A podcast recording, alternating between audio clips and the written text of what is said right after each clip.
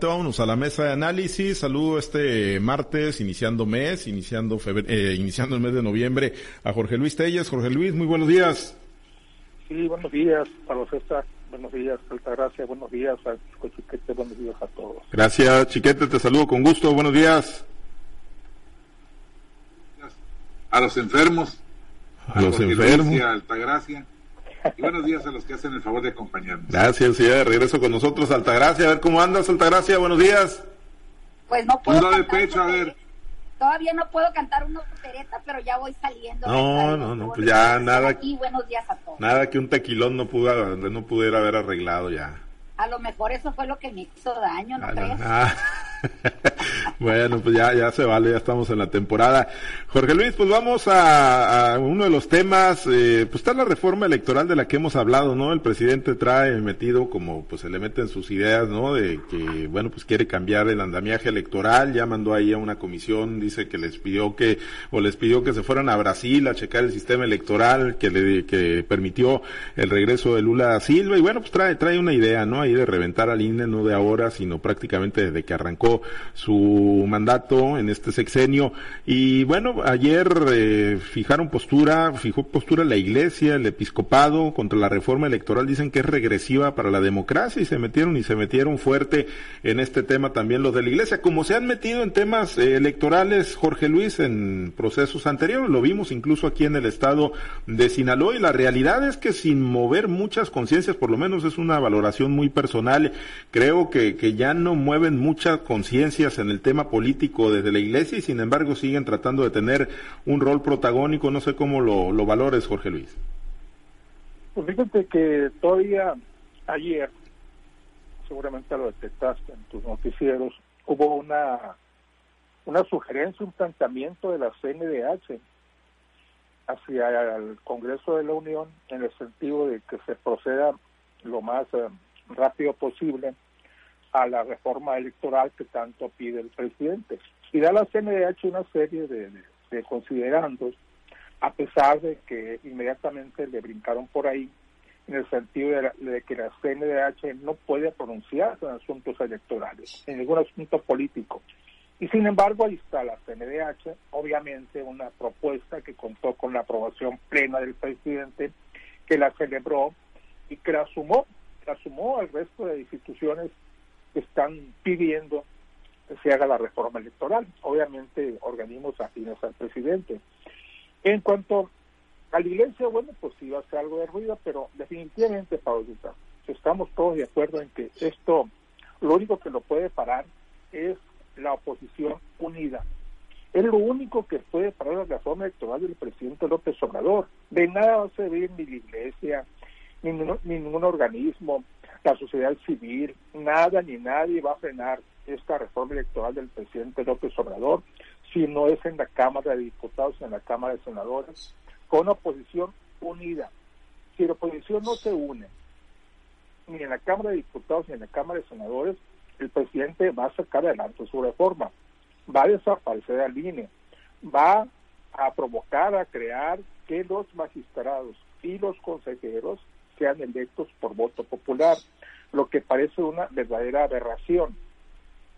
Va a, reducir el número de diputados y senadores de representación proporcional. Va a disminuir el financiamiento a los partidos políticos y quizás pretende el presidente volver a, tiempo de antes, cuando se permitía el subsidio, cuando se permitía el apoyo a los partidos de parte de todo mundo. Todo mundo metía dinero, siempre y cuando tuvieras algún interés ahí. Tú podías meter dinero en favor de determinado candidato y no había ningún problema. ¿Por qué? Porque no se recibía ninguna prerrogativa legal. Definitivamente tiene, tiene sus puntos buenos. Yo consigo que tiene algunos puntos buenos la iniciativa del presidente López Obrador, pero obviamente también tiene sus puntos malos que marca una regresión en el sistema electoral mexicano. Yo creo que la iglesia está en lo suyo, no creo que vaya a avanzar mucho, no creo que le vaya a hacer mucho caso, pero pues cuando menos es un aliado más de quienes pretenden impedir esta aberración que es la reforma, la nueva reforma electoral del presidente López Obrador y por la cual está quemando todas sus naves, está echando todo su resto del presidente para que esta reforma electoral salga adelante y se aplique en las elecciones federales de, 2024. Tiene tiempo para ello. Vamos a ver qué sucede. Pero te digo, definitivamente nada, nada podrá parar esto si no es la oposición unida en el Congreso de la Unión. Sí, yo, yo coincido totalmente, ¿no? Que esa, pues finalmente tendría que ser la, la ruta, al final de cuentas, esa es la ruta legal, ¿no? Para, para frenar esta reforma planteada por el presidente Andrés Manuel López Obrador, pero bueno, siempre el ingrediente y la intervención de la iglesia chiquete, pues polariza y exacerba más los ánimos, ¿no? Sí, la verdad es que, pues ya solo sirve para eso, Pablo César. En Sinaloa vivimos una experiencia la última legislatura del PRI en el Congreso local, eh, pues dio un paso regresivo penalizando el aborto. Y la iglesia apoyó y brincó y le dio mucho gusto. Pero luego cuando volvió, cuando llegó Morena y regresó esto, la iglesia se movilizó y hizo un escándalo ahí en el Congreso, perdió porque se regresaron o, se normalizó la situación esta del aborto. Y entonces, después hubo unas elecciones en que el enojo de la iglesia no pintó para nada, no influyó absolutamente nada, como ya lo vimos con los resultados electorales. Y luego otra elección y, y las cosas han seguido igual. Así que no es ya la influencia que en otros tiempos tuvo esta, esta institución tan importante no deja de ser un elemento de presión. Sin embargo, pues como lo describen tuiteyes, estamos ante una decisión del presidente. Aquí no valen los debates, no valen los argumentos, no vale nada que no sea su voluntad de hacer estos cambios que le está planteando al Congreso para que no le muevan ni una coma.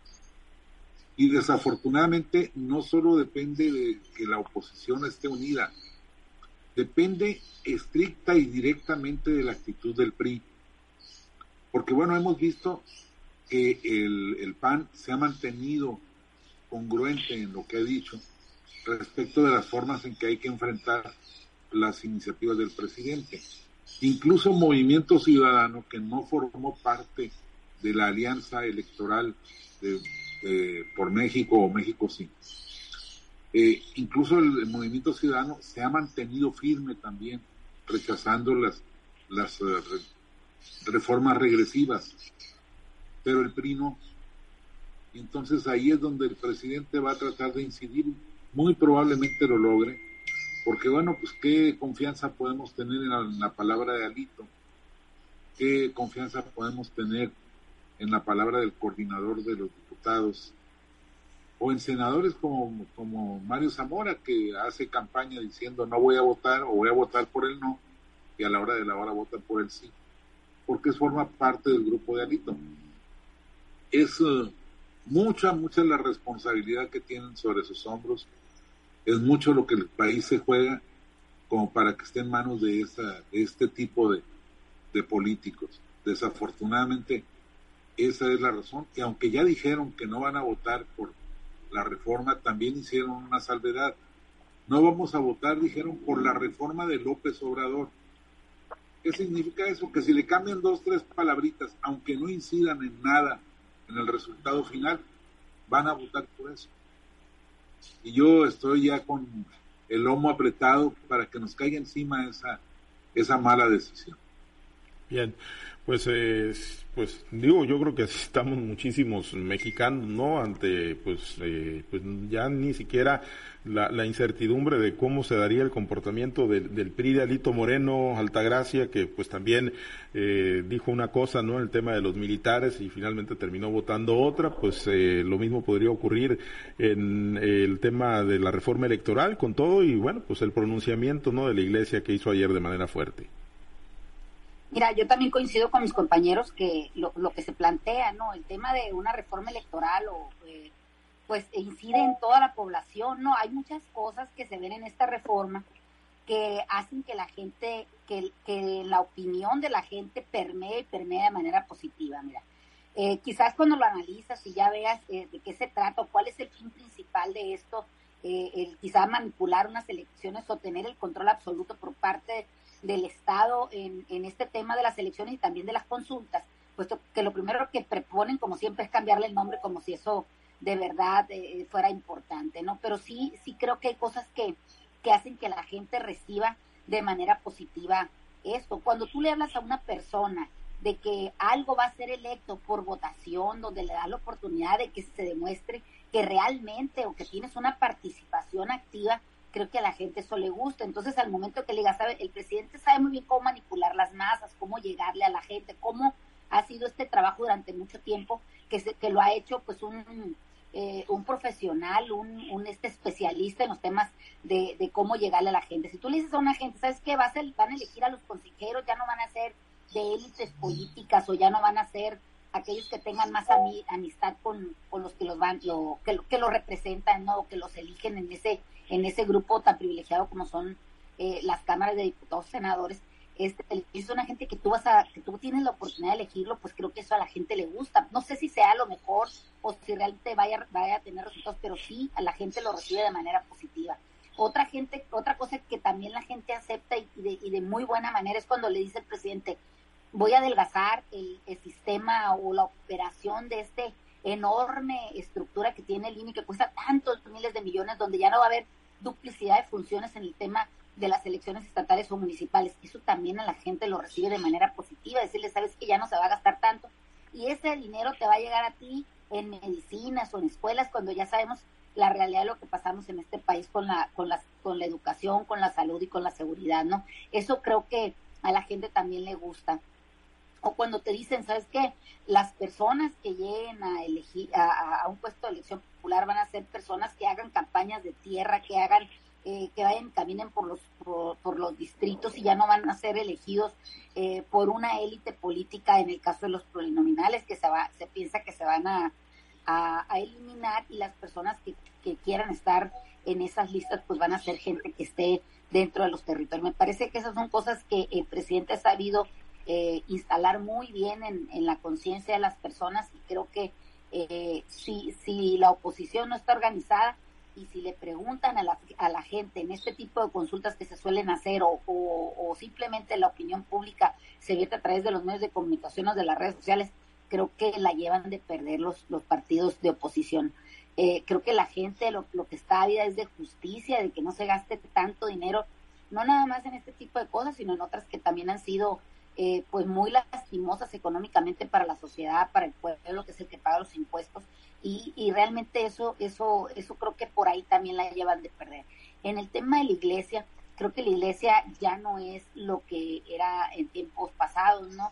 Ya no vemos esas declaraciones que hacían aquellos, aquellos, este, eh, representantes como son los cardenales o como son los del episcopado o incluso, los nuncios apostólicos que llegaban a este país y que realmente llegaban como a territorios de conquista, ¿no? O sea, hablaban como si realmente tuvieran la voz completa cuando todo el mundo sabe lo que ha pasado eh, con muchos de estos representantes de la iglesia que han sido eh, ofensivas eh, a la sociedad, que han actuado de manera deshonesta y que creo que eso también ha sido lo que les ha impedido o, lo que les ha nos ha permitido a muchos ciudadanos pues decir sabes que pues no estoy de acuerdo con lo que dicen, puedo tener mi, mi fe, puedo tener mi, mi predilección por tal o cual religión, pero ya no, ya no voy a vivir sometido como si estuviéramos en la época de la colonia o en la época de la conquista. No creo que eh, la iglesia debe dedicarse, como lo dicen las escrituras, las cosas de Dios a Dios y las del César al César, ¿no? Entonces creo que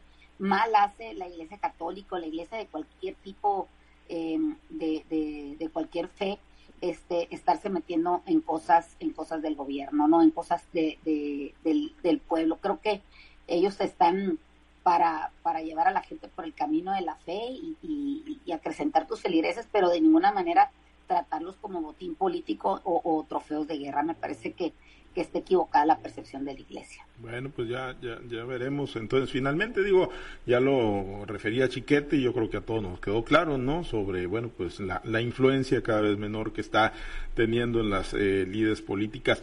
Bueno, nos quedan eh, cinco minutitos nada más rápidamente, Jorge Luis Chiquete Altagracia, eh, en lo que queda del, del, Partido Revolucionario Institucional, que ya hemos dicho que, que está muy venido a menos, pues viene la, la disputa, ¿no? Eh, lo platicamos más ampliamente en la semana pero ayer surgió un tema interesante que tiene que ver con el registro de planillas para la renovación del Consejo Nacional y que, eh, bueno, pues fueron dos. Una fue y se presentó allá en la Ciudad de México directamente con cinco priistas, con Egbel Rubí López Caballero, Jesús Francisco Samaniego López, Elsie López Montoya, Gómer Monarres y Laura María Galvez, digámoslo así, en el establo de Alito Moreno y de Mario Zamora y otras que sí se registraron, o otra planilla que sí se registró en Sinaloa, Jorge Luis, aquí con el Chuquiqui en la Comisión de Procesos Internos, en la que va Francisco Javier López, Luis Fernando Velázquez, Martofelia Mesa Escalante, Perla Martínez, Alma Inocencia Sillas Aguirre. Y bueno, eh, la presentación de estas dos planillas, Jorge Luis, pues yo creo que, que no deja lugar a dudas, ¿no? De que viene pues una disputa importante, férrea ahí de lo que queda de, del revolucionario institucional en el estado de Sinaloa.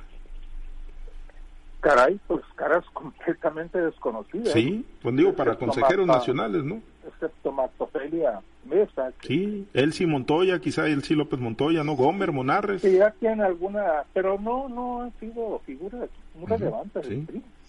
O sea, sí se conocen, pero no, no, no, que tú digas es una figurota, una carta, un cuadro del PRI, pues no, no, tampoco pero pues seguramente son los que gozan de las simpatías de, de Arito Moreno, como es el caso de, de Gómez Monarres. Y sí, ante Chulique Hernández, que Chulique Hernández, pues eh, cada vez que, que, hay un proceso sale a flote, lo sacan del congelador y lo ponen nuevamente en la vida política de Sinaloa. Y pues ahí está recibiendo, recibiendo eh, esta propuesta para el Consejo Político Nacional del PRI. Lo importante para Sinaloa para los turistas no es esto, no, no es esto. Lo importante es el proceso que viene para la elección del Comité Directivo Estatal, que todavía no se ve por ningún lado. Se habla de 15 hasta 20 aspirantes, pero hasta ahorita pues no se sabe con precisión quiénes van a ser. Esperemos a los turistas que sean una, que sean pues cuadros importantes, que conozcan del tema, que entren al asunto y sobre todo que no se vayan a plegar a los intereses del Comité Ejecutivo Nacional, que evidentemente con el antecedente que ya tenemos, pues seguramente se va a cargar del lado de la iniciativa del presidente López Obrador. Esto va a fraccionar al PRI más de lo que de lo que ya, de lo que ya está, porque yo no tengo ninguna duda que una parte del PRI quizás la que la que sea suficiente, la que sea necesaria para aprobar la reforma de López Obrador, se vaya, se va a ir con el voto a favor de la iniciativa de Aldo y otra parte, como para, como para mitigar las cosas, se va a quedar con el lado del PRI tradicional. Se va a poner interesante, pero te digo, para mí es evidente que va a haber un voto del a favor de la iniciativa de López Obrador, como decía el chiquete, bajo el argumento de que no es la iniciativa del presidente, que se le cambió este punto, que se le pusieron dos puntos y aparte, que se le puso punto y coma, y ya por eso ya no va a ser iniciativa de López Obrador, sino que va a ser una nueva iniciativa. Entonces, habría que ver esto. Te digo, para mí el PRI se va a partir en dos y esto podría afectar también el proceso de renovación del Comité Directivo Estatal del PRI aquí en Sinaloa. Es lo que se avisora, chiquete, un minuto y, bueno, pues eh, sí, parece que viene pues una disputa muy, muy, muy fuerte, ¿no? Entre lo que queda del priismo, los del centro, agrupados allá con Alito y con Mario Zamora y los eh, de aquí de la, del estado, los más locales, digámoslo así. Sí, es lo que se avisora, una vergonzosa guerra por las zurrapas. A recoger los, los, escasos huesos que quedan para ver quién, quién va a medrar con ellos durante los siguientes tres años. Eso es la, la única visión que se ve de uno y de otro lado.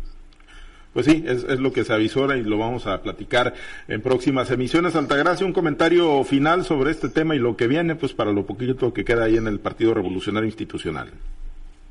Oye, aparte de que se están peleando por lo que queda, por los despojos, creo que se siguen viendo los madruguetes, las traiciones, el, el, el, avasallamiento de unos y otros. Me parece que es una triste realidad la que está viviendo el PRI porque no se pueden poner de acuerdo entre ellos mismos, pero bien que se pueden poner de acuerdo y acomodarse eh, en donde creen que tienen un poquito más de peso específico, que es siendo acople del partido en el poder. Bueno, pues eh, y al Chuquiqui, pues ahí lo, lo, rebasaron, al pobre Chuquiqui le fueron y le registraron una planilla directamente a la Ciudad de México y digo, pues para qué lo tienen, pues ahí está el Chuquiqui, hombre, pues ahí prevalece en la Comisión de Procesos Internos. Bueno, pues ya veremos, nos despedimos, Altagracia, qué bueno que ya te, te mejoraste, que sigas mejorando. Buen día. por lo menos para seguir cantando. Que tengan un excelente día. Muy bien, gracias, gracias. Jorge Luis, excelente día. Sí, gracias, Pablo César, pues aquí estoy. Sí, también, ahí el piel del cañón, mejorando, eh, como los tomateros de Culiacán, mejorando cada vez más en la temporada. Ah, bueno, pues ahí, te la concedimos. Y, ayer, ayer no perdieron. es que ayer no perdieron, chiquete. Porque no jugaron. Pues sí, porque no, jugaron. vamos, vamos, en segundo lugar, ¿qué te pasa? Oh, pero pues, bueno, ahí cuando estén en primer lugar están acostumbrados como el América. Con, con cinco equipos, pues estamos en segundo. Bueno, Chiquete, muchas gracias. Muy buenas las calaveritas. Chiquete, vas a molestar a varios políticos en el estado de Sinaloa. a ver, a ver quién responde. Felicidades, Francisco, estuvieron muy bien. Sale, gracias. Ahí están en nuestro portal, en la sección de opinión, en noticieroaltavoz.com. Ahí encuentra las calaveras de Francisco Chiquete.